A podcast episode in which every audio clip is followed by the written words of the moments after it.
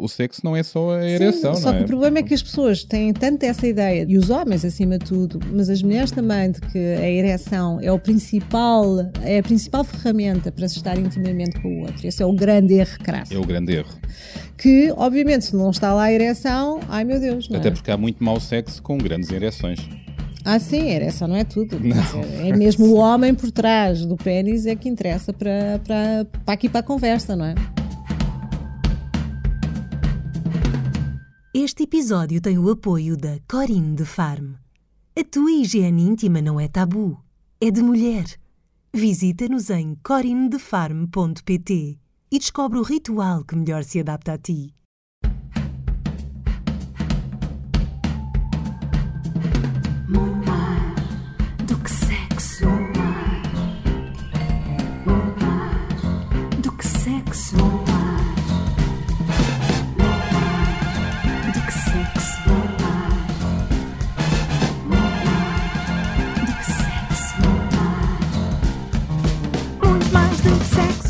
Olá, estamos de volta ao Muito Mais do que Sexo, o programa onde falamos sobre o que normalmente fica escondido debaixo da cama. Debaixo da cama. E por cima. E e debaixo da mesa, não é? Quem nunca? Quem nunca? Bem-vinda! Olá, bem-vindo. Então, hoje vamos falar sobre um, um tema que é tabu, um do- se calhar um dos grandes tabus da intimidade, não é? Que são as disfunções e as dificuldades, quando o sexo não corre bem ou está desacertado e nenhum de nós está a salvo, não é? Porque não somos super-heróis, não é? Na cama. Sempre. pelo Não, menos. aliás, faz parte. Eu às vezes até digo que seria interessante que toda a gente tivesse eh, uma disfunção sexual ou uma dificuldade sexual. De vez em quando. De, de vez em quando, para poder falar sobre o assunto, para perceber o que é que pode fazer diferente. Muitas vezes, é por estranho que possa parecer, há algumas pessoas que têm disfunções, sei lá, pensando num homem que tem uma ejaculação prematura, muitas vezes o que eu assisto é que se torna um amante ótimo, muito habilidoso, não é? E, portanto, às vezes, aquilo que parece uma coisa devastadora para algumas pessoas, às vezes faz com que elas, de Fiquem mais forma, criativas. fiquem mais criativas e vão buscar os seus recursos estão lá, mas que de repente ponham-os ao serviço do outro por achar que tem que ser, que, que tem que compensar de alguma forma, mas essa compensação acaba por ser a criação de novas habilidades e novas competências no sexo, que é su- super interessante. Disfunções é, é um dos temas também que bate muito à porta do teu consultório, não é? Sim, as pessoas normalmente quando pedem ajuda na área da, da sexualidade é porque sentem que alguma coisa ah, está mal, ah, que não está normal. É tal palavra muito utilizada no conservatório. Sendo que é uma palavra, o que é que é normal, o que é que não é normal. Quer dizer, eu digo sempre natural ou, ou que, o que acontece a vocês, mas as pessoas têm muito aquela ideia de que há coisas que não deveriam acontecer, não é? Que, que são anormais ou uma ideia de normalidade que as pessoas têm. Mas é natural que às vezes as coisas não corram bem, não é? Sim, sim, sim. Mas, obviamente, uma coisa é falarmos de um determinado tipo de dificuldade, outra coisa é quando uma situação se torna persistente e recorrente, não é? E aí pode, de facto, estarmos perante uma disfunção sexual que tem consequências na forma como a pessoa vive a sua sexualidade e outros também que está consigo, não é? E, portanto, como as pessoas têm alguma dificuldade em falar sobre as suas deficiências, não é? Sobre as suas limitações, as suas dificuldades, por vezes pensam, bem, empurram um bocado com a barriga. É, é- é muito comum os casais dizerem isto já acontece há muito tempo, só que fomos, fomos pensando, ah, nas férias vai correr melhor, ah, quando formos de viajar vai correr melhor, ou, ou- ou- pronto, isto é uma fase, não é? Mas falar sobre eh, estas questões não é amplificar o problema, é querer resolvê-lo, não é? Obviamente, sim. Pois. A questão, o, o que é dramático é, às, às vezes é as pessoas eh, perceberem, quer dizer, o casal perceber que existe uma situação e nunca abordar a temática, porque não consegue, O tal não tabu. tem.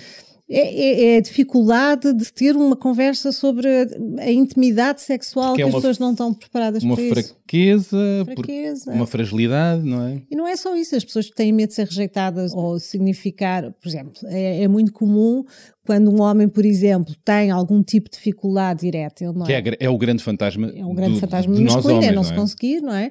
É, Quando isso acontece, eh, e, e, por exemplo, está numa relação, seja ele heterossexual Ou ou homossexual. homossexual, não é? E não consegue ter uma ereção. Como nós temos aquela ideia, não é? Que é o homem está sempre pronto, está sempre é ereto, eh, qualquer coisinha que o chita fica, fica disponível para iniciar um ato sexual. Quando isso não acontece, então sou eu que tenho um problema o problema sou eu, A- a sou eu que não pessoa, decito, a- sim, sou eu que não sou homem ou a outra suficiente. mulher. Exatamente. Claro que depois eh, outros pensamentos virão que é comum, não é? Por um lado, sou eu que não sou suficiente, por outro lado, será que está a pensar noutra pessoa? Será que Ou ele não é suficiente. ou- mas é, é curioso como às vezes os pensamentos, as pessoas, quando alguém tem uma dificuldade, e as mulheres até geralmente fazem um bocadinho mais isso, se calhar, do que os homens, que é pensar que se calhar não são suficientemente estimulantes, não é? Para Pois. outro.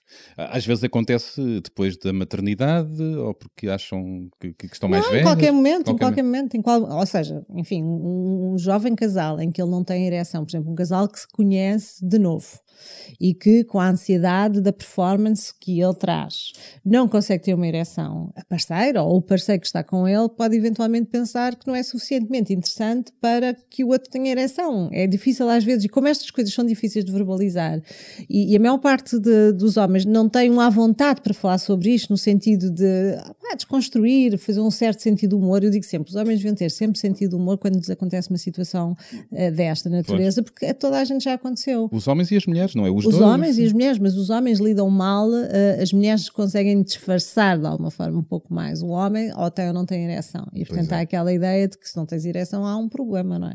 E não conseguem perceber que se eu estou ansi- ansioso, não é?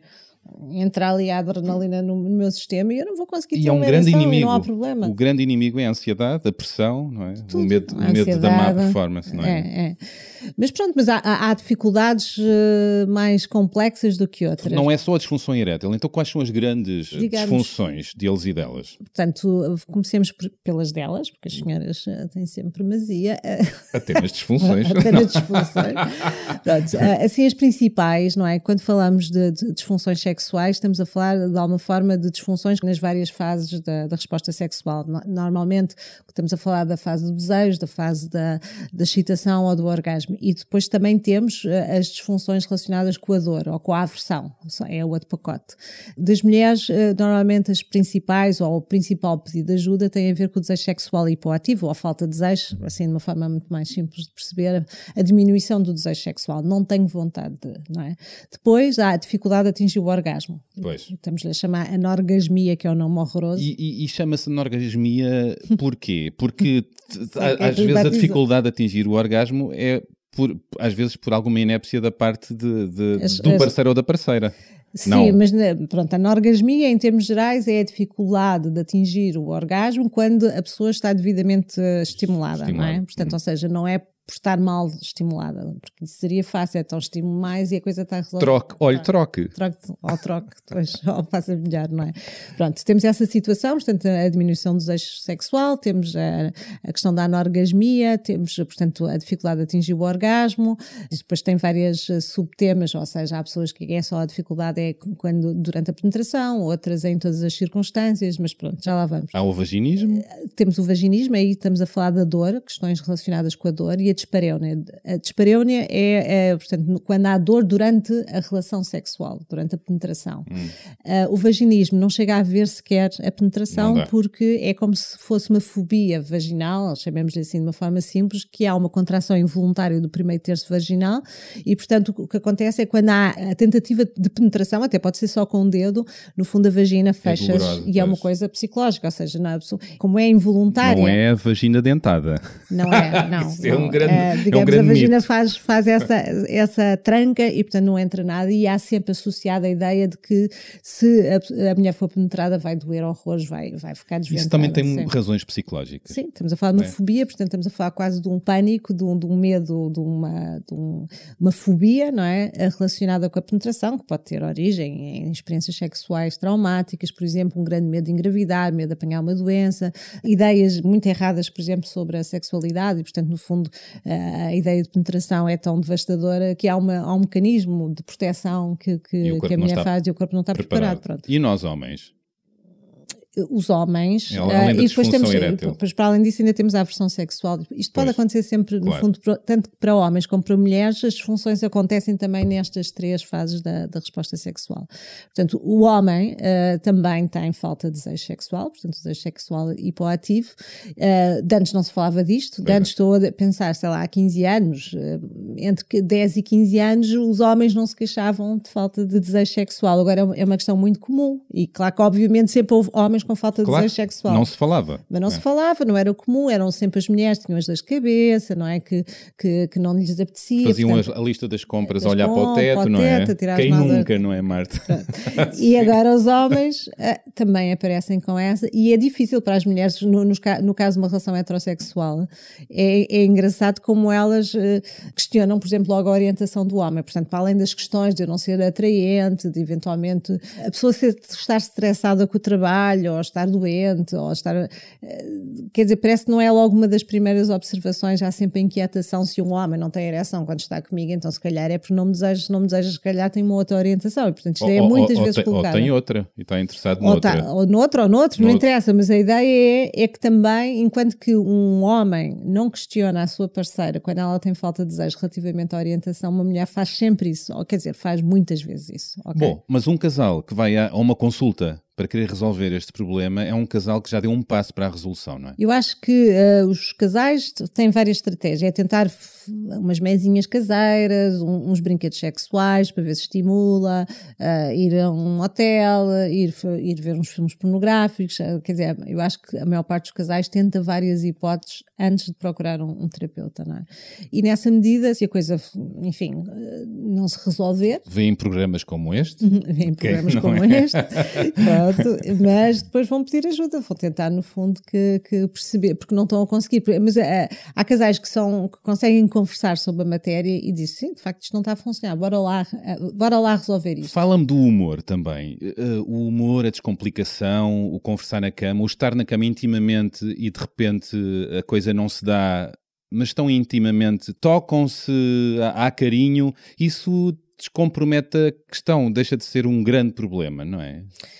É, eu acho que é assim, depende das pessoas. E- e- e, há pessoas que têm a ideia, por exemplo, que têm um problema, questões relacionadas com o tamanho do pênis, relacionado com uma ejaculação, por exemplo, há pouco não- acabei por não completar a- uma retardada Ou ou, precoce, não é? Portanto, estamos a falar ao nível do orgasmo, a dificuldade de ser muito rápido ou muito lento, ou até não ter ejaculação, não é? Que é retrógrada, vai, a ejaculação vai para dentro da bexiga, e, e portanto temos questões relacionadas com uma coisa que é muito visível para o outro, não é? Enquanto que a mulher, eh, a sua vagina, a sua vulva é toda para dentro, eh, a exposição dos genitais masculinos faz com que sejam logo a primeira coisa a ser observada. E é, é evidente quando algo não está bem em nós. Sim, ou seja, tu estavas a falar dessa ideia, então na festas, carícias, há uma grande intimidade, mas também há uma certa observação do que é que está a passar com o corpo do outro, não é? Se as mamas da mulher estão a ficar eretas nos mamilos, ou se há alguma lubrificação ao toque, eh, há uma ideia para o outro, ela está a ficar excitada, ela está a gostar. Agora, se, por exemplo, a mulher ou o homem está a estimular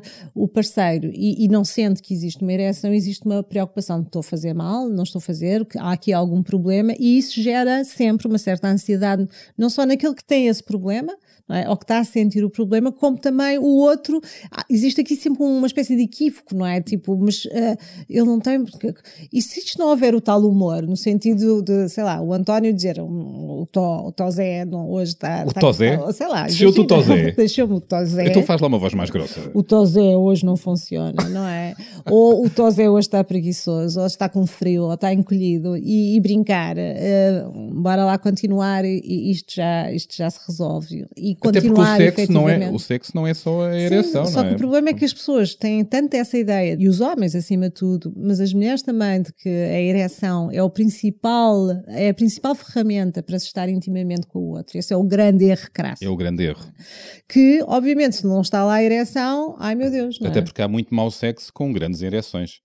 Ah, sim, a ereção não é tudo. Quer dizer, é mesmo o homem por trás do pênis é que interessa para, para, para aqui para a conversa, não é? Mas estas questões de quando algo corre mal na cama podem criar uma crise no casal. Uma coisa é ter acontecido uma vez, mas o que é que acontece? eh, Estamos a falar de eh, relações ocasionais, estamos a falar de relações em que as pessoas já têm algum grau de intimidade emocionalmente tão ligadas, aí é muito mais fácil acontecer um, um episódio destes e, e- e o casal, porque já está ligado emocionalmente, querer voltar a estar juntos. Se aquela situação foi uma, uma relação ocasional e efetivamente trouxe um constrangimento enorme para um e para o outro, provavelmente não vai haver um segundo encontro, a não ser se calhar aqueles que, mesmo não se conhecendo, têm esse sentido de humor e são pragmáticos e dizem: olha, hoje isto foi assim, mas amanhã vai ser melhor, embora queres, não é? Mas há quem não tenha esse sentido de humor e não esteja Sim. preparado para essa situação. De um lado o- e do outro, de um lado e do outro. E temos aqui um caso que refere isso mesmo, não é? A Paula Diogo, 49 anos, eh, que aqui partilha uma relação de há muitos anos e que eh, eh, passou por um problema. Vamos ouvi-la. Chamo Paula Diogo, tenho 49 anos, quase, quase, quase nos 50. Sou solicitadora e casei-me muito jovem, casei-me com 21 anos. E o meu primeiro relacionamento, como é lógico, na- sendo tão jovem, eh, acho que foi. Passámos por algumas dificuldades. Foi uma coisa que já se passou há muito tempo, não é? E de facto, na altura, mexeu imenso com o relacionamento do casal, é?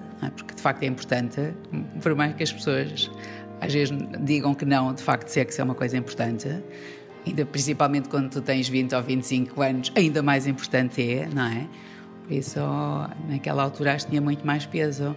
Acho que ao longo de toda a vida tu vais tendo algumas dificuldades, lá está nessa história do encaixe, nem sempre, mesmo que seja o teu parceiro e aquele parceiro que tu já conheces muito bem, pode haver um dia em que o encaixe não é tão bom, mas tu ganhaste a liberdade para expressar isso de uma forma, eu sinto isso, não é? Ao longo da minha vida, acho que hoje em dia, sempre que, que eu sinto que há alguma coisa que me pode eh, fazer ter mais prazer, ou, não, não só para mim, como para o meu parceiro, acho que me sinto relativamente ou bastante liberta para hum, partilhar isso. O meu parceiro e eu, na altura, percebemos que de facto as coisas não estavam a acontecer, não é? Como nós entendíamos que devia, e chegámos à conclusão que seria melhor de facto pedir ajuda médica. E na altura, a partida era mesmo um canal que estava a ser obstruído. Na altura foi sujeito a uma cirurgia e as coisas tornaram-se, quer dizer, acho que nunca voltaram a ser eh, o que eram antes da- do episódio. Como é que eu fiquei? Fiquei, senti-me. hum, Ao princípio, algo insegura, porque mais uma vez tinha, podia ter a ver com a maternidade, de facto. Tipo, oh meu Deus, será que o meu corpo deixou de ser apetecível, não é? Para esta pessoa? Será que agora vou passar só a ser mãe e não amante, mulher eh, e, e tudo o resto, não é? Que nós queremos ser para o nosso parceiro. Mas eh, quando tivemos o diagnóstico médico, pronto, a única coisa é embora lá, embora lá, o que é que é preciso fazer? Sem stress, bora. É com dias marcados, é com hora marcada, é após não sei o quê. Bora lá, embora lá fazer.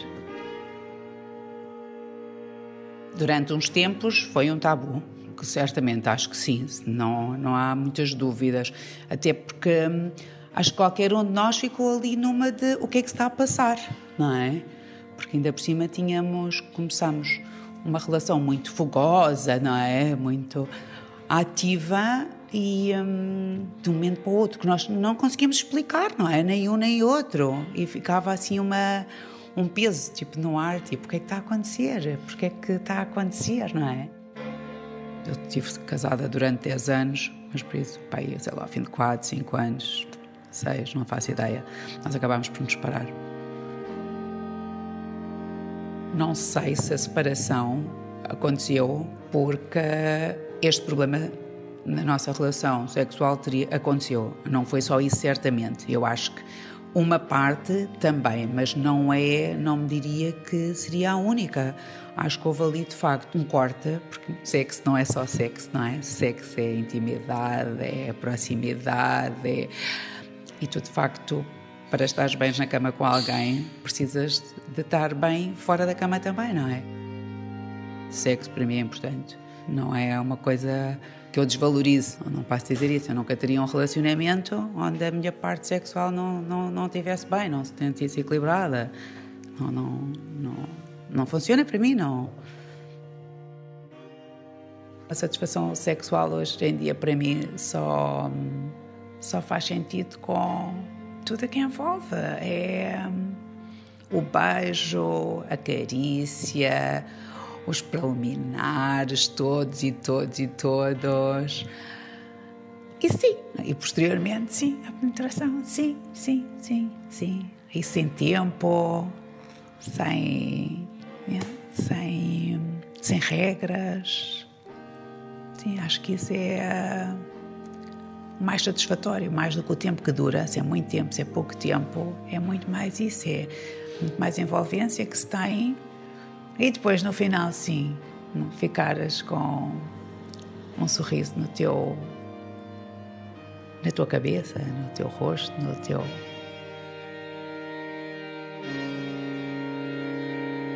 Bom, eis o exemplo de quando uma disfunção sexual pode, de facto, criar um grande impacto no casal. Eu ainda estou com a parte de sorriso da Paula, que é uma expressão engraçada, não é? Eu gosto quando ela diz, bora lá, bora lá, o que é que é para fazer? Temos que marcar dias na semana, bora lá. É, é a atitude certa, não é? É. Pronto, é a experiência dela, de facto foi numa idade jovem, é muito difícil aos 20 e poucos anos, eh, tanto para um como para o outro, de repente perceber o que é que está ali a passar e agir, não é? E portanto, daí ela falar do constrangimento, um certo tabu em falar sobre o Durante uns problema tempos. durante uns tempos, até que, pronto, já, era, já não era possível mais tempo e puseram as mãos na massa e foram procurar ajuda. E de facto era um- uma circunstância médica, foi resolvida eh, e, portanto, era preciso ir para a frente, não é? Quer dizer, um casal relativamente jovem, mas que lhe trouxe muitas questões, porque isto, no fundo, este casal tem uma, uma sexualidade perfeitamente eh, bem conseguida, não é? Até ao momento da gravidez dela, portanto, ela tem um filho, portanto, ela que- questiona-se, como qualquer mulher, se aquela alteração eh, da, da função dele, portanto, da, da ereção ou do problema que se colocou, não é? Se efetivamente depois eh, se tinha a ver com ela, Pois, não é? ela já não era gira, já estava gorda, estava com mamas maiores, sei lá, não sei. Isso normalmente até é uma fantasia masculina, de ter a mulher depois eh, com umas mamas maiores, mas isso é uma parte. Mas pronto, mas de qualquer maneira, Sim. ela questionou-se, obviamente, por um lado precisava de, de ter sexo, por outro lado tinha dúvidas relativamente à sua capacidade de ainda ser atraente para o, para o marido. Portanto, é difícil. Reagiram estas- bem, Reagiram, eh, sim. recorreram à ajuda médica, mas, neste caso, acabaram uns anos depois por se separar, não é? Sim. Nem sempre Sim. o Neste final caso, é feliz, é? talvez, eh, enfim, a idade, ou a juventude e o tempo que eles levaram até resolver o assunto, calhar depois tenha criado determinado tipo de, de, enfim, dificuldade nesta intimidade, não é? Porque, no fundo, uma coisa é nas situações que têm a ver com qualquer tipo de disfunção sexual dele ou dela, é tratar as coisas só de uma forma médica, não é? É preciso sempre um acompanhamento, uma psicoterapia, uma terapia sexual, porque isto é, é muito mais cabeça do que corpo. É, é as duas coisas, Pois, não é? e como a Paula diz, sexo não é só sexo, é intimidade e é e tem que se trabalhar a intimidade ou Sim, retrabalhá-la, não é? Exatamente, porque o que acontece muitas vezes é quando é, perante um problema as pessoas dizem, ok, se eu não tenho ereção, ou se eu ejaculo muito mais rapidamente, ou se eu não posso ter penetração, é uma situação de uma mulher com vaginismo em que não consegue ser penetrada, ou se eu não tenho desejo, então não fazemos nada, porque na cabeça das pessoas, mais uma vez, sexo é penetração. Logo, se não há penetração, se não pode haver por via dele, por via dela, se não há vontade, então não se faz nada, porque é, é essa ideia de que um ato sexual é penetração, é, é- a equação é sexo. Quando, quando a gente pergunta a alguém o que é que pensa, o que é que, tem- o que faz parte do Seja sexo, hetero ou homo, há isso. há a ideia sempre da penetração associada. Portanto, se, se falta, não é? Se não há ereção, ou se não há na possibilidade de penetrar, então não se faz nada, como se o sexo fosse isso. Não, é e, há, bem. e há relações sexuais, momentos sexuais incríveis, sem penetração, e até diria, arrisco dizer, sou doutora Marta, Diga. arrisco dizer Então. que é possível haver bom sexo sem orgasmo. Claro, É verdade. é verdade. Mas isso é todo um outro tema. Todo um outro tema que até vamos ouvir agora, não é? Vamos ouvir o testemunho do Sérgio Condesso e do Marco, Sim. um casal que aqui partilha os desafios de uma relação de longo termo, não é? Exatamente. que tem passado por muitas fases, menos desejo, mais desejo, com ou sem ereção, mas prazer. O prazer tem continuado e isso é, É. que é fantástico. Vamos ouvi-los. Vamos Vamos ouvi-los. Nós tínhamos a experiência prática, ter, ter uma vida afetiva, afetiva sexual com uma mulher e depois como é que isso depois transita para uma relação entre dois homens. E nesse sentido também essa descoberta da nossa própria sexualidade, de género coisas, o que é que um homem faz, o que é que o homem não faz, de acordo com os papéis, do que é que o homem é suposto fazer, foi um processo dos dois em conjunto e de autoconhecimento. Eu acho que temos que olhar com humor para o nosso envelhecimento. É, é- é claro que eu não tenho a mesma ereção que tinha quando tinha 27 anos, não é? Que eu bastava pensar e ficava, não é? E agora, agora posso pensar e começo e não sei o que, e a meio já cheguei a dizer ao meu companheiro: Olha, deixa estar, pronto, agora isto já não vai mais que isto. Bem, temos que nos rir, não é? Ou, Eu- ou quando eu digo sexo sem ereção também, também é importante. Pronto, mas isso és tu com as tuas conversas Mas isso é terapia viver, e exatamente. sexologia. Isso já, já não sei se é e- viver com um psiquiatra. Ah, não sei o quê, sem ereção. É, mas eu, eu acho que sim. Sem Isso- ereção ou sem orgasmo, ou às vezes sem fome, mas depois acontece isso- e até soube bem. Exatamente, eu Eh, acho que isso tranquiliza muito porque nós temos esta ideia da performance sempre. Ah, é incrível que vamos envelhecendo, mas temos sempre esta performance como se tivéssemos 25 anos, que não é possível, não é? Não existe. Esta, esta ideia de que temos de estar sempre fantásticos na cama e com. ah, e de facto, depois falamos com amigos e, e as pessoas todas estão todas, ainda por cima neste confinamento, muitas a trabalhar em casa, né? é? mesmo que vás de vestido de bombeiro, ali agora, ali no, não é? Quer dizer, ah, tira lá a roupa porque não vale a pena, porque não, é, é assim, eu acho que temos que aproveitar o facto de termos uma relação longa para ter mais liberdade para falar das coisas e para explorar essas coisas. E eu até diria que sexo e ereção até melhora a ereção. Deixa esta, esta provocação e mensagem que é importante, porque também focar-se nisso, ou no tamanho dos genitais, ou, ou o pelo, a pelosidade que, que está branca, ou ter pelos, não ter pelos, e como é que isso é mais atraente para para o companheiro, isso acaba por ter esse impacto. E depois também há uma ideia muito de que os homens fazem trios e que convidam outros homens e que isso de alguma forma. ah, Os heteros também. Sim, mas, mas ah, o estereótipo é mais de que as relações entre dois homens têm mais esses convites. E nós chegamos também a, a fazer isso, e aí crias essa imagem de será que o meu companheiro quer isto? E às vezes somos nós que queremos, mas depois ah, achamos que é, o, que é a dinâmica de casal que quer aquilo.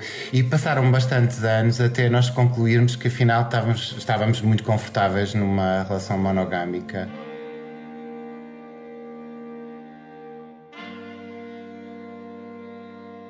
Eu costumo brincar que é incrível, tantos anos depois, ainda descobrimos coisas no nosso corpo e no corpo do outro que não conhecíamos. Caramba, e estamos a falar assim de dois metros quadrados, não é?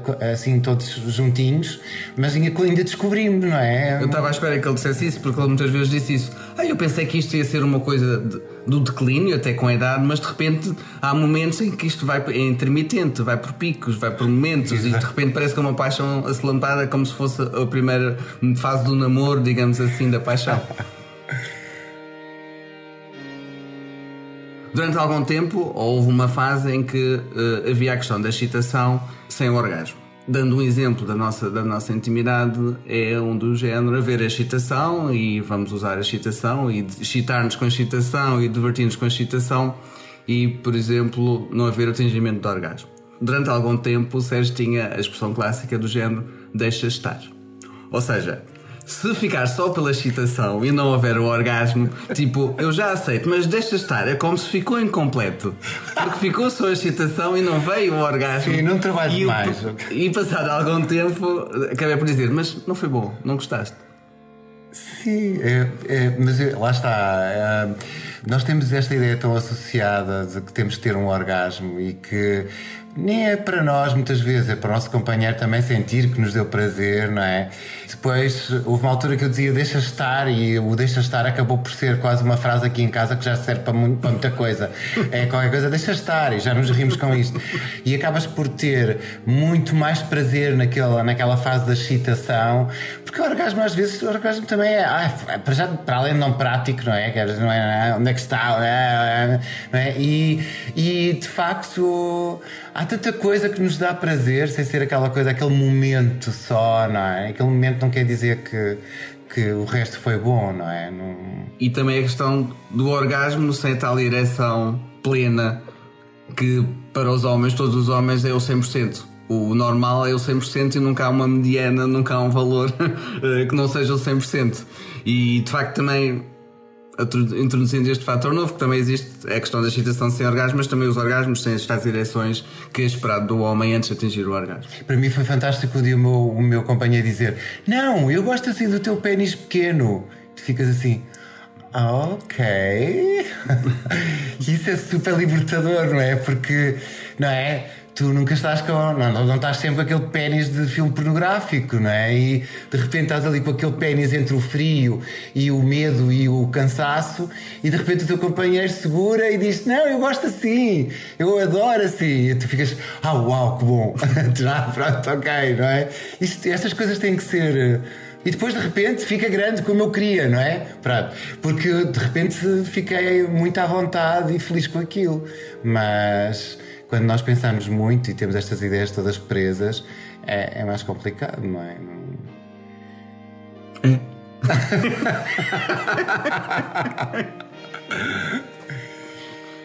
Bom, eis um exemplo de um casal desproblemático, não é? Que, Sim, que, São ótimos. que tem vivido com humor e olhado com humor o envelhecimento e que, superado as coisas, não É. problem- problematiza muito as questões de ereção, sim, É a parte orgasmo. interessante da coisa, não é? Porque eles têm uma relação já com algum tempo, não é? Já terão tido os seus 18 momentos, anos. 18 anos, não é? E portanto, nessa medida foram descobrindo também a, a forma de superação dos problemas e com o tal sentido do humor que é interessante, não é?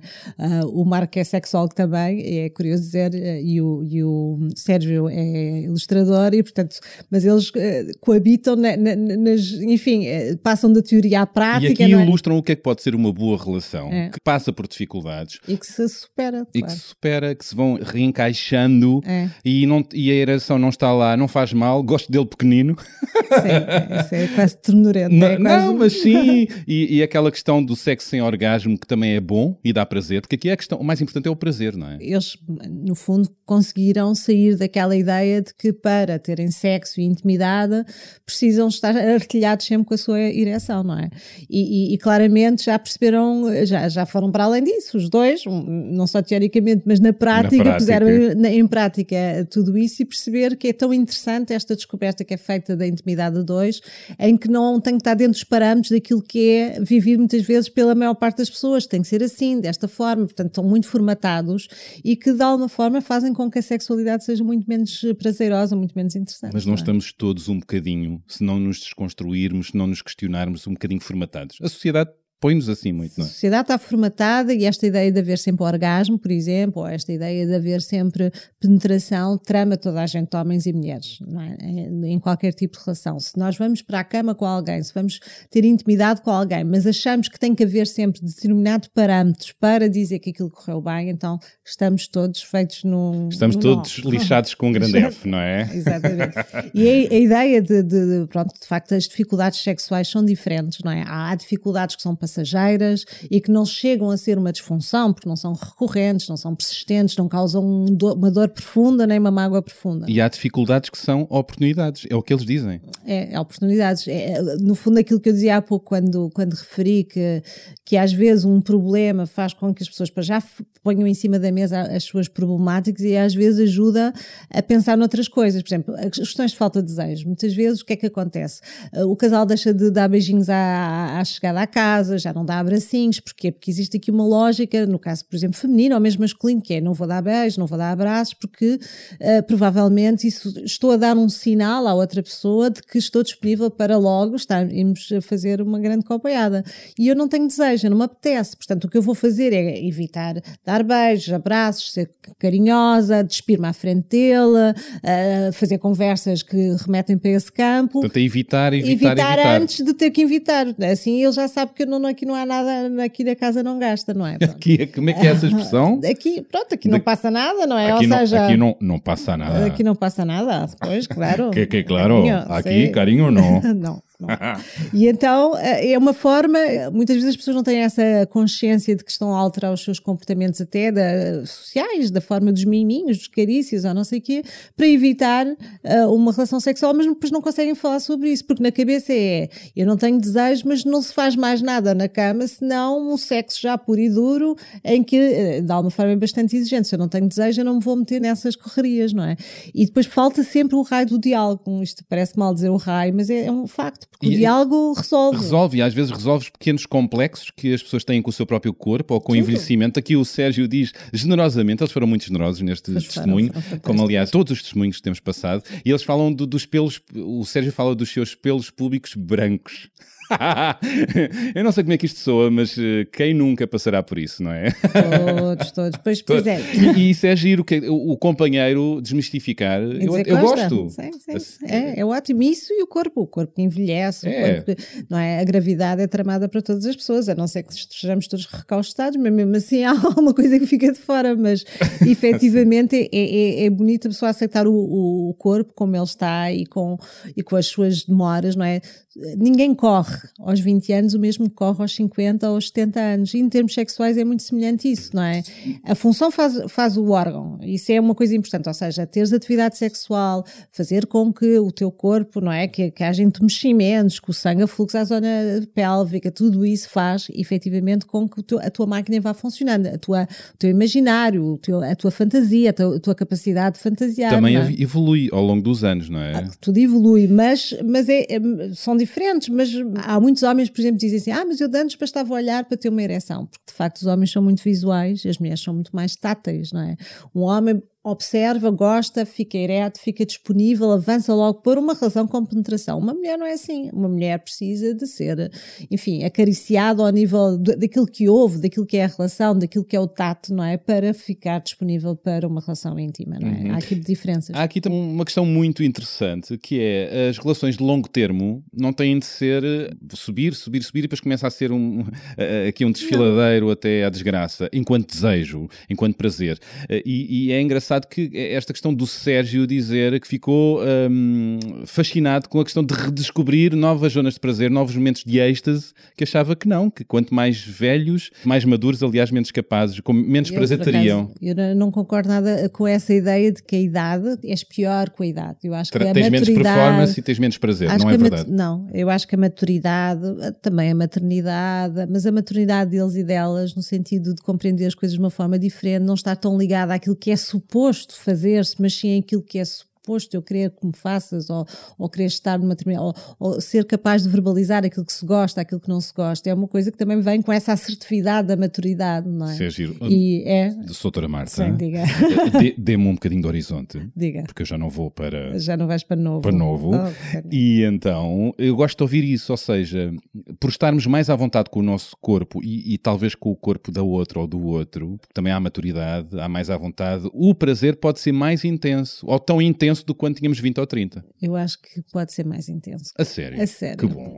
Eu, eu confesso que adoro Porque eh, se tu aos 20 tens problemas em ter eh, um- uma bolinha de solite e de ser, teres um peso a mais porque as tuas amigas são X, ou tens uma ideia de que ser bela ou, ou ser bela representa um determinado estereótipo, tu a partir de certa altura não é isso que tu valorizas, valorizas a capacidade de estar intimamente com a outra pessoa e isso não tem bolinhas de solite, não tem banhas e não tem idade. Isso é tão bom. E libertador, porque aos 20 tenho um amigo que se preocupava com a sua performance e às vezes como é que se via de fora. É, é Sim. um amigo estranhíssimo. E, e acho que ao longo dos anos nos vamos libertando de como é que os outros nos veem, não é? Somos mais Sim, nós próprios. Mas é preciso também fazermos esse trabalho, ou seja, a idade por si não é posto, não é? A ideia é que é preciso, ah, enfim, desvalorizar coisas que não são assim tão importantes. Por é? exemplo, o aspecto físico. O aspecto físico, ter que, não é? Eu vejo muitas, por exemplo, no consultório, às vezes vejo pessoas que me dizem, então estão preocupadas com a performance, estão a ver se aquela posição é sexy ou não é sexy,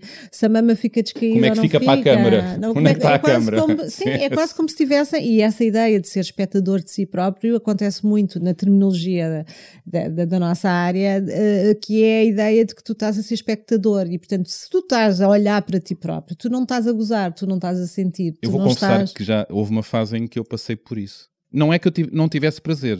Eu tinha prazer. Mas é mais difícil teres um, um prazer pleno, Pois no é. sentido, se tu estás-te a observar e se estás a ser crítico, não é? E se estás a achar que se calhar não estás assim tão bem porque deverias estar de outra maneira, porque tens um imaginário daquilo que é de facto o que deveria ser, não é? E não estou bem no estás- enquadramento, então vou fazer Sim, mais sim. assim, porque é assim que está nos E filmes. encolher a barriga, não é? Ou, e depois a Oh Marta. Marta, vá lá. Ah, quem nunca, quem nunca, sim. caramba, Mas Marta, não te depois- ponhas fora da equação. Não, sim, mas isso significa que depois não se consegue ter prazer. O prazer fica Não é? comprometido. Porque nós estamos estamos preocupados, se estamos em autoavaliação com, a- com aquilo que nós estamos a fazer, e se estamos a achar que o outro não está a gostar, isto, não, isto é uma treta, não é? Isto não, não vale nada, não é? E, e por isso é que muitas vezes, mesmo que não haja, por exemplo, uma disfunção sexual clara, muitos casais pedem ajuda terapêutica, no sentido que, é assim, existe aqui uma dificuldade de comunicar. E isto é o que acontece mais a nível de todos os É a grande- casais, é, transversal É a grande base do problema. É dificuldade de comunicação íntima, por um lado, às vezes também uma dificuldade de comunicação em geral. Mas quando é íntima, é, é difícil de abordarem a temática, ela, o problema começa a ficar cabeludo, começa a ficar o tal elefante sentado no sofá, não é? E, e até terem essa iniciativa às vezes leva muito tempo. Eu, eu, por exemplo, às vezes há casais que me dizem assim, ah, eu já tinha marcado a consulta há um ano, mas depois não, não viemos. Porque achámos, não sei o quê, tá, tá. as pessoas têm uma certa coragem, mas é muito interessante, depois, por exemplo, uma intervenção terapêutica eh, em terapia sexual, quando, te- quando estamos a, falar de disfunções sexuais específicas, ou quando estamos a falar mesmo nesta capacidade de, de dificuldade de, de- de- comunicar, ou, de estar na intimidade, ou de estar despido, ou ter cumplicidade, ou estar demasiado preocupado com as, com as bolinhas, não é? É tão in- interessante quando as pessoas conseguem perceber que, ao serem guionadas, eu chamo guionados, mas guionados por um terapeuta, no fundo, uma terapia tem várias fases, tem um determinado protocolo, há coisas que eu proíbo logo desde o início, por exemplo, sexo é proibido, não é? Sexo é proibido Logo, começa logo como um, um statement da própria terapia, não é? e, e então o que é que é permitido? É permitido aquilo que eu lhes permito, basicamente. Porque tu és uma do- dominatrix nessa altura, é? Né, Ou seja, eu dou regras, eu, eu ponho as pessoas a, a estarem na intimidade, através das festas, carícias e massagens, num determinado protocolo que só é possível funcionar bem se eu criar regras, senão as pessoas fazem um bocadinho o que quiserem. E para se redes- redescobrirem, reconectarem-se, mas não só através dos genitais, não é? Ou seja, os genitais são proibidos, é proibido tocar nos genitais e, portanto, é tão interessante que as pessoas que têm aquela, que estão formatadas para sexo, por exemplo, com penetração, com orgasmo, de repente, eu digo, a partir de agora estão proibidos de haver uma relação sexual, qualquer que ela seja, aquelas que vocês fazem que eu não conheço e vice-versa, portanto, só podem fazer o que eu digo. E vamos começar a tocar dos pés à cabeça, de um lado e do outro, à exceção das mamas e dos genitais. E de repente há aquela admiração entre, por um lado, um sentimento de prazer para aqueles que gostam de festas e carícias, e por outro lado, assim, uma coisa, mas nós viemos eh, aqui fazer o quê? Então ela proíbe Então proíbe-nos fazer calhar o que enganamos não- na porta, não é? Exato, quer dizer, essa é a nossa porta para o prazer. Mas a verdade é que se calhar encontram outras zonas de É prazer no muito corpo, não interessante, é? tanto homens como mulheres, não é? Mesmo aqueles que estão muito focados, de repente descobrem, e aquilo que há pouco o Sérgio dizia e, e o, e, o, e o Marco, no fundo, que é esta coisa de não precisar de direção e ter uma satisfação imensa sem ereção, ou ter ou, a descoberta de pequenos prazeres, da beleza das pequenas coisas, pegando. Grande podcast, Grande por sinal. E físicas na relação com o outro, e esta descoberta é muito interessante. Doutora Marta, Diga. descodifica aqui esta frase que eu adoro. Sexo sem ereção melhora a ereção. O que ele quer dizer é que eh, quando não se preocupam, eh, quando ninguém se preocupa com a ereção, ela aparece. E, nomeadamente, numa terapia. é, Oh! é, eh, numa terapia sexual, quando eu estou a dizer que vocês têm que fazer festas, carícias, têm que voltar a criar química, intimidade, cumplicidade, eu não quero saber do seu pênis para nada. Guarde lá, deixe lá ficar em casa que eu não Na preciso dele para mim. Eu às vezes até brinco disse: olha, se eu pudesse, ficava com o seu pênis aqui numa caixa, os seus genitais numa caixa, e depois é entregava quando pode fosse soar, mas- Pois soa mal e as caixas iam ficar trocadas e depois aquilo se calhar, pronto, às tantas até era, uma, era, era curioso. As tuas zonas de joias e assim, não é? E, e é engraçado quando as pessoas deixam de se focar num problema, não é? É o Obviamente grande truque. o corpo começa a funcionar com naturalidade, porque se eu estou muito ansioso relativamente ao meu, ao meu pênis, à minha ejaculação rápida, à minha falta de capacidade de excitação, se eu estou muito centrado no dever e não no sentir, o meu corpo só está a ir em concordância com isso, não é? Se eu saio de casa com uma, uma borbulha na testa, eu acho que vou passar o dia todo a, a tapar o dedo, a testa, a borbulha, ou a imaginar que toda a gente não está a falar comigo, está a falar com a minha borbulha, não é?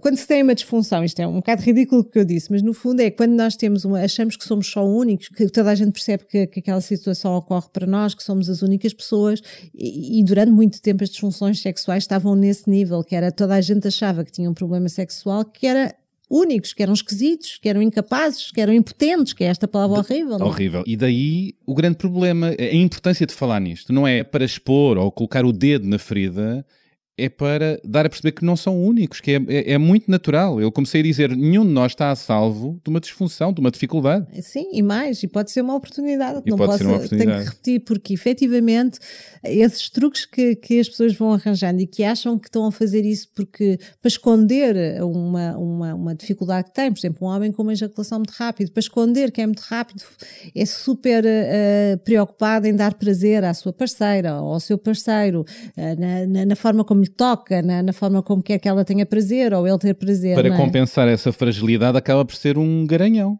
Sim, é o que eu digo. O que é bom. Todos os homens deviam ter uma disfunção erétil para que fossem mais habilidosos. Mas, é que, mas quando percebem que isso lhes pode ser uma habilidade e uma forma de. Porque às vezes, de outra maneira, acham que não é preciso mais, não é? Ou seja, acham que a ereção é o suficiente para ser uns grandes garanhões e que não precisam de mais. E precisam, precisam ouvir aquela pessoa que está ali ao lado. Homem ou mulher, precisam perceber o que é que ela ou ele precisa, as necessidades, os tempos. Os tempos entre homens e mulheres são muito diferentes. É às vezes entre homens e ouvir. homens e mulheres e mulheres também os tempos podem ser diferentes. Os tempos entre duas são- pessoas são diferentes. As necessidades, da forma como, se a pessoa tiver muitas conversas eróticas antes de chegar ao momento de se encontrar, obviamente já vão com um calor imenso e, portanto, é tudo mais rápido. Agora, se as pessoas estiveram o dia todo a trabalhar nas suas rotinas, com os filhos, a ir buscar a coisa, com o carro a chover, molhou, não chegam à cama cheios de vontade de ter sexo. É como dizia o, o Sérgio, que pode vestir bombeiro, que dá, esquece. Aliás, gosto desta frase. Deixa estar. Deixa estar. Deixa estar. Quem nunca também. Pronto, mas Já- no caso, no caso deles é com humor e percebem-se e isso não é um problema. E é esse nível de intimidade em que é possível tu perceberes que às vezes a coisa funciona melhor, outras não funciona, mas isso não é um problema. Não é contra bem. o outro, Está não é porque bem. não se gosta do outro, não é? Mas todas as questões relacionadas com a intimidade devem ser verbalizadas. Se não forem verbalizadas, vão se transformar num problema. Vai-se aumentando. E vai-se começar a ter reservas em falar sobre aquilo e às vezes passa muito tempo sobre o problema. Há muitas pessoas que levam muito tempo a pedir ajuda, que depois resolvem, mas que levam tempo a mais em sofrimento desnecessário. É mais por eles, não é? Não é o tempo. Há coisas que se tornam um bocadinho mais complexas e de uma disfunção passas a ter três disfunções, porque uma pega na outra, não é? Se tu não, É tens, desejo, se tu não tens desejo sexual e fazes sexo com, com o teu parceiro, ah, de repente já podes ter uma dispareona, dor durante a penetração. Porquê? Porque não lubrificas, não é? E às tantas a relação é tão dolorosa que passas até a ter medo de, de penetração. Portanto, já estamos a caminhar para uma situação de vaginismo. Mas só houver a tentativa de penetração, quando tens uma situação de vaginismo, de repente já tens uma aversão total ao sexo. Portanto, de repente há coisas que podiam ter crescem. sido resolvidas mais cedo. Eu, eu vou aqui falar do departamento, Soutora Marta. Diga. Sabe qual é? Uhum. Dos solteiros e das solteiras. Como E, é e afins, vamos Sim. ser inclusivos, daqueles e daquelas que têm relações sem compromisso, não é? E quando há uma disfunção, quando há um problema, eh, mais uma vez a bola aumenta, não é? Não me vou envolver, não vou ter sexo, receio de. tenho receio de falhar e fico-me só pelas seduções e assim, e de repente eh, o problema está lá e aumenta. É, é- é curioso, aqui há uns tempos, lembro-me que uma vez acompanhei um casal e depois mais tarde apareceu uma, um- o elemento do casal ah, sozinho. E nessa altura eu achei piada porque ele tinha conhecido alguém e esse alguém também terá tido as suas experiências negativas relativamente à sexualidade, porque tinha alguma inibição.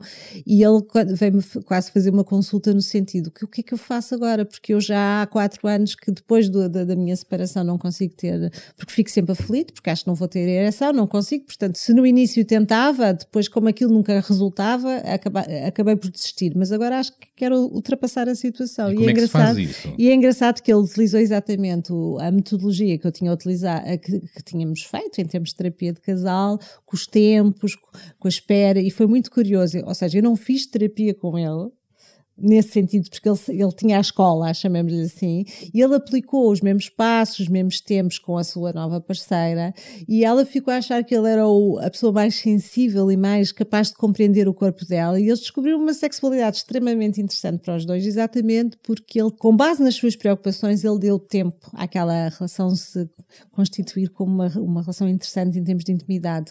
Ele tinha as preocupações dele, ela tinha as preocupações dela, mas ele teve esta inteligência de aplicar esta descoberta, estes passos, este corpo todo, o não ir diretamente para uma penetração, todos esses princípios que têm a ver com a terapia, ele aplicou na nova parceira e, e resolveu o problema dele, não é? Isso E, é dela. É e dela, maravilhoso, é engraçado. inspiracional. Eu, eu tenho uma teoria que é todos nós dependendo da altura, da fase e da conexão que temos connosco e com o outro, podemos ser extraordinários garanhões. Como é que se diz no feminino?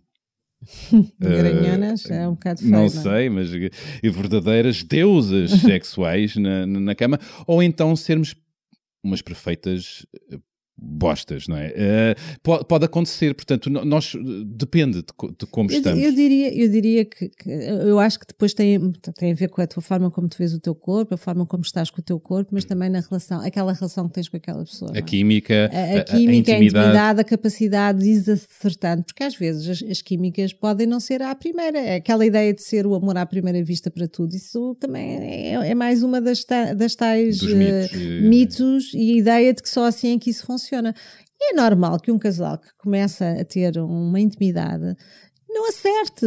É o mais natural. É o mais natural. É a coisa ficar mais ou menos. O que é, passaram 20 dias e não estamos a acertar? Ok, 20 dias são 20 dias. Um ano, talvez. Aí a partir daí a gente conversa. Mas até um ano é, é normal. As pessoas têm outras experiências para trás, tiveram outros corpos nas suas mãos, tiveram vivências, tiveram traumas, não tiveram. Portanto, é o tempo de consolidar, de se apaziguarem, de conhecerem, criarem esta capacidade de verbalizar um com o outro e de fazer com que as coisas funcionem. E, e portanto, isto leva tempo. Leva tempo. E, e- e o sexo é uma daquelas coisas que não tem prazo de validade, não é?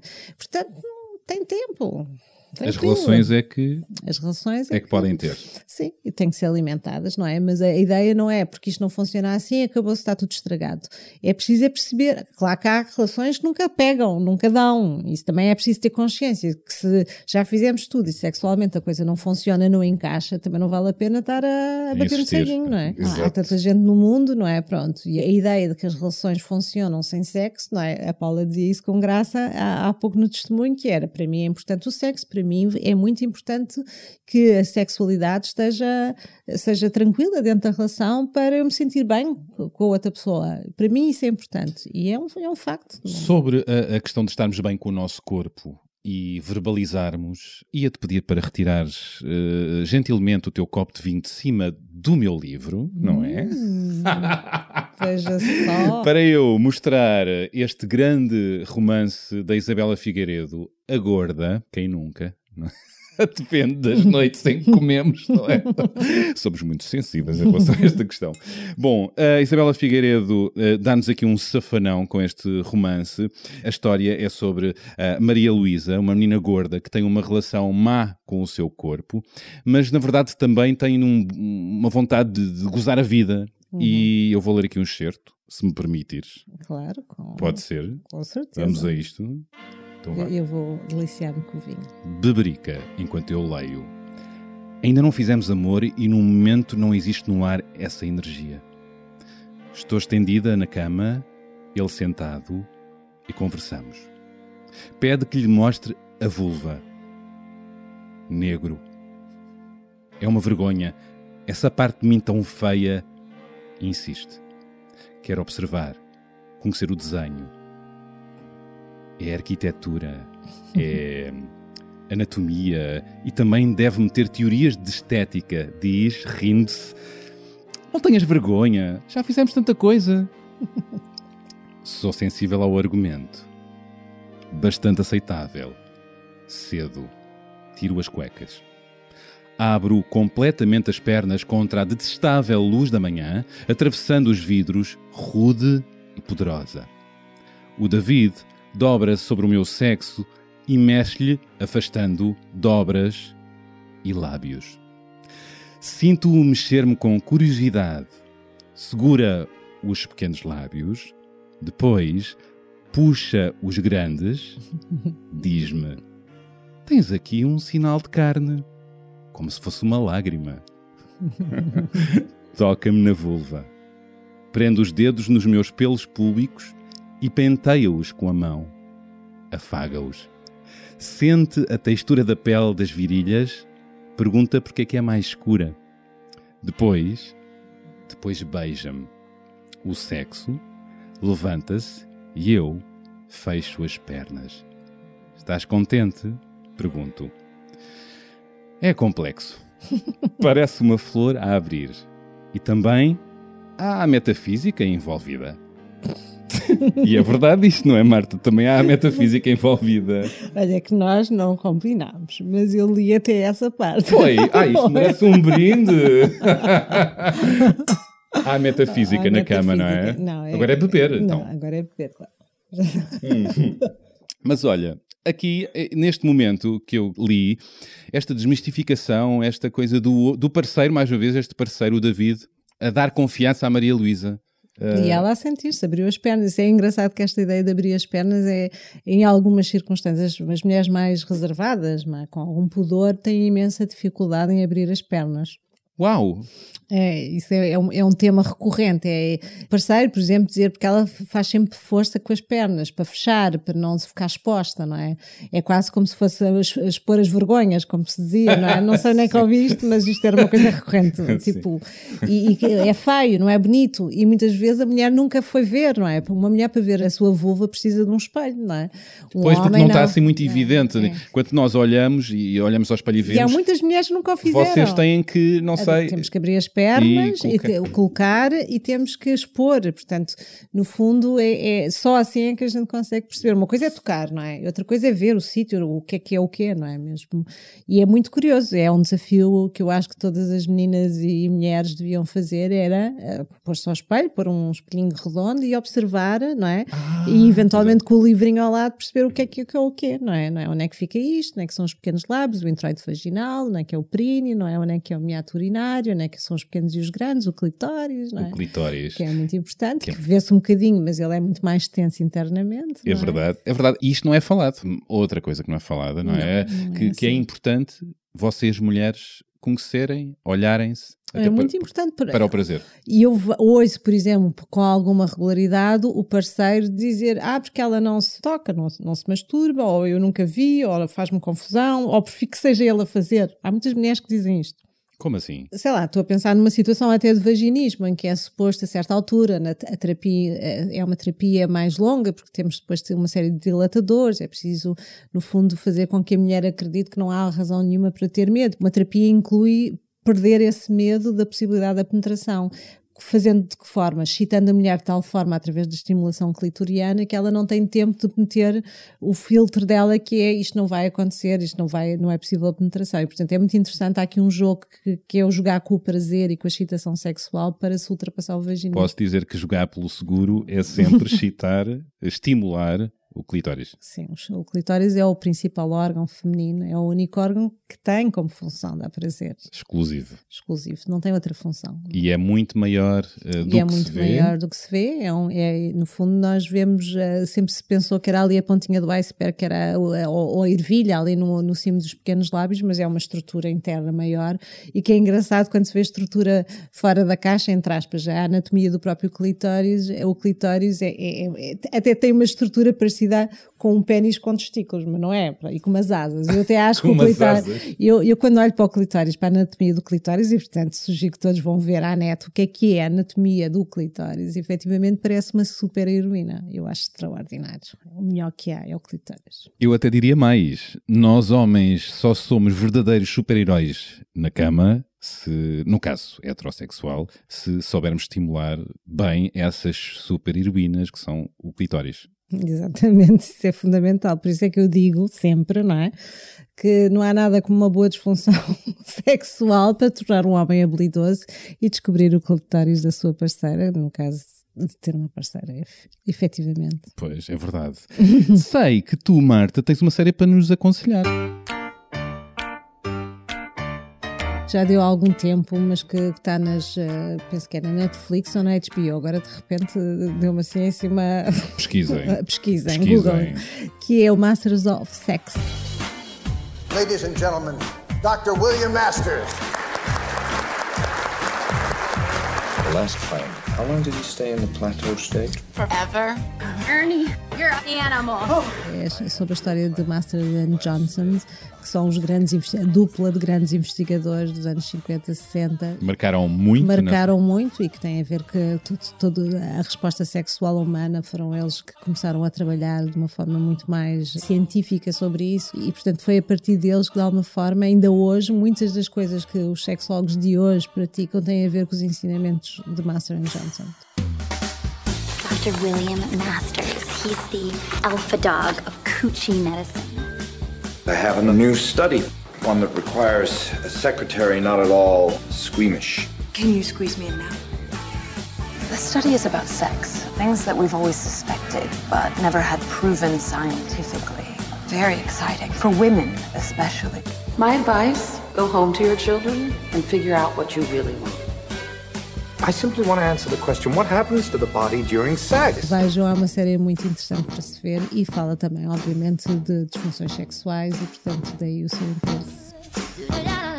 Dangerous game you're playing. It's not a game. The study of sex is the study of the beginning of all life.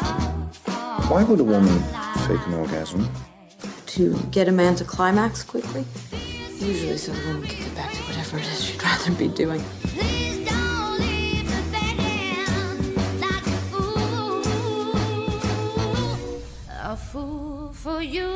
Rematamos com o quê? Rematamos com esta questão das disfunções sexuais terem várias causas, não é? Podem ser físicas, podem ser emocionais, relacionais. O que é que importa dizer? Que, na maior parte dos casos, São mistas. são mistas, tipo a tosta, não é? mas, mas podem ser resolvidas. A maior parte das, das funções sexuais tem resolução, não é? Todas têm causas específicas, têm tratamentos específicos para homens, para as mulheres, muitos tratamentos, eh, acima de tudo para homens. Eh, Sempre foi, houve mais investigação científica no caso masculino, não é? Tal preocupação do, do pênis erecto, sempre. E então, eh, de facto, não, não tenham um problema. É, a ideia é que procurem ajuda. Existem imensas pessoas capazes poder ajudar, não só aqueles que são a parte médica, como os psicólogos, os terapeutas sexuais. Exatamente, o ideal é a combinação dos dois, porque não se trata só de uma questão física, só como um investimento em termos de resolução, de, enfim, de, de uma situação clínica, é preciso também depois trabalhar o casal, trabalhar as ansiedades, trabalhar a autoestima, trabalhar a forma como a pessoa se vê a partir daquele momento e, portanto, toda esta harmonia em termos de intervenção é fundamental para o sucesso, não é? E, portanto, não tenham medo, isto tem solução, isto é como uma, uma constipação, não é? Se estamos constipados ou se temos uma gripe, vamos ao médico, não é? Vamos tentar perceber. Não ou é o fim. não é o fim, não, antes pelo contrário, já saímos dessa fase da vida do antigamente. No antigamente é que era tudo um grande problema, não é? Um drama, problema, um drama.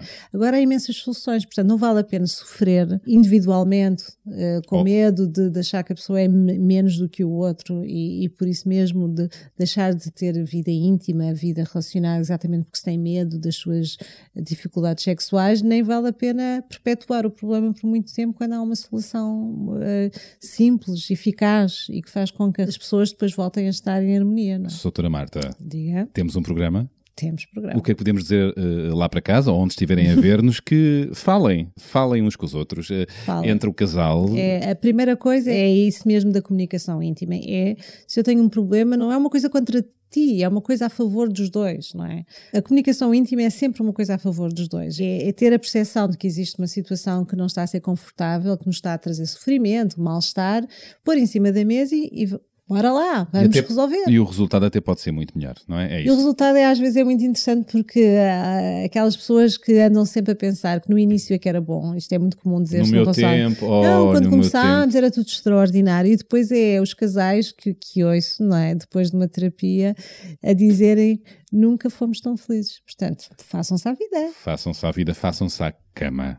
à cama, Ou sofá, noutro onde quiserem. sítio.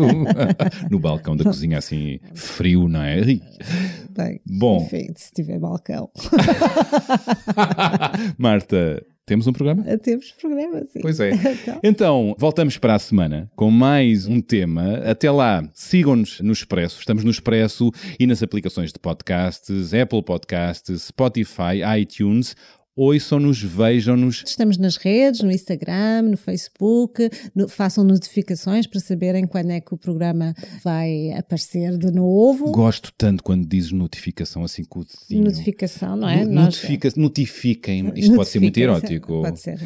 Sigam-nos também, ah, ah, para além de no Expresso, ah, vejam-nos no site www.muitomaisdoquesexo.pt. Exatamente. Manifestem-se, digam-nos coisas também para o e-mail e-mail mail arroba muito mais do que sexo.pt.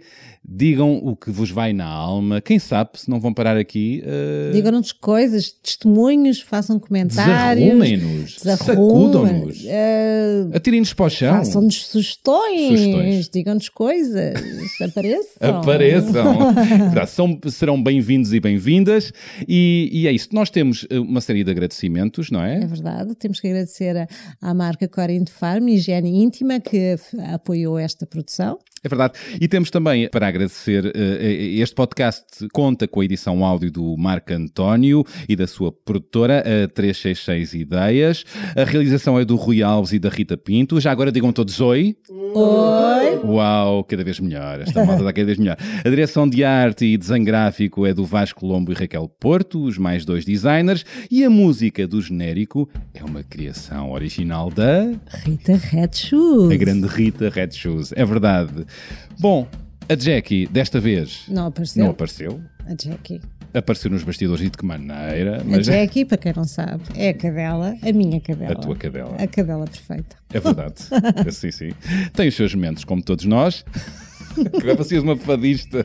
Ah, pois. É verdade. Bom, até para a semana. Até para a semana. Até lá. Até lá. Tenham muito prazer. E sejam felizes durante a semanita, já agora. E tenham muito, muito mais, mais, do, do que, que sexo. sexo. Upa, upa. Upa lá. Upa lá lá. Lá lá lá de lá. sexo. Até lá. Ai, o brinde, o brinde final. Ai, como o assim? brinde. Beste muito hoje. Bebi muito. À vossa. Até para a semana.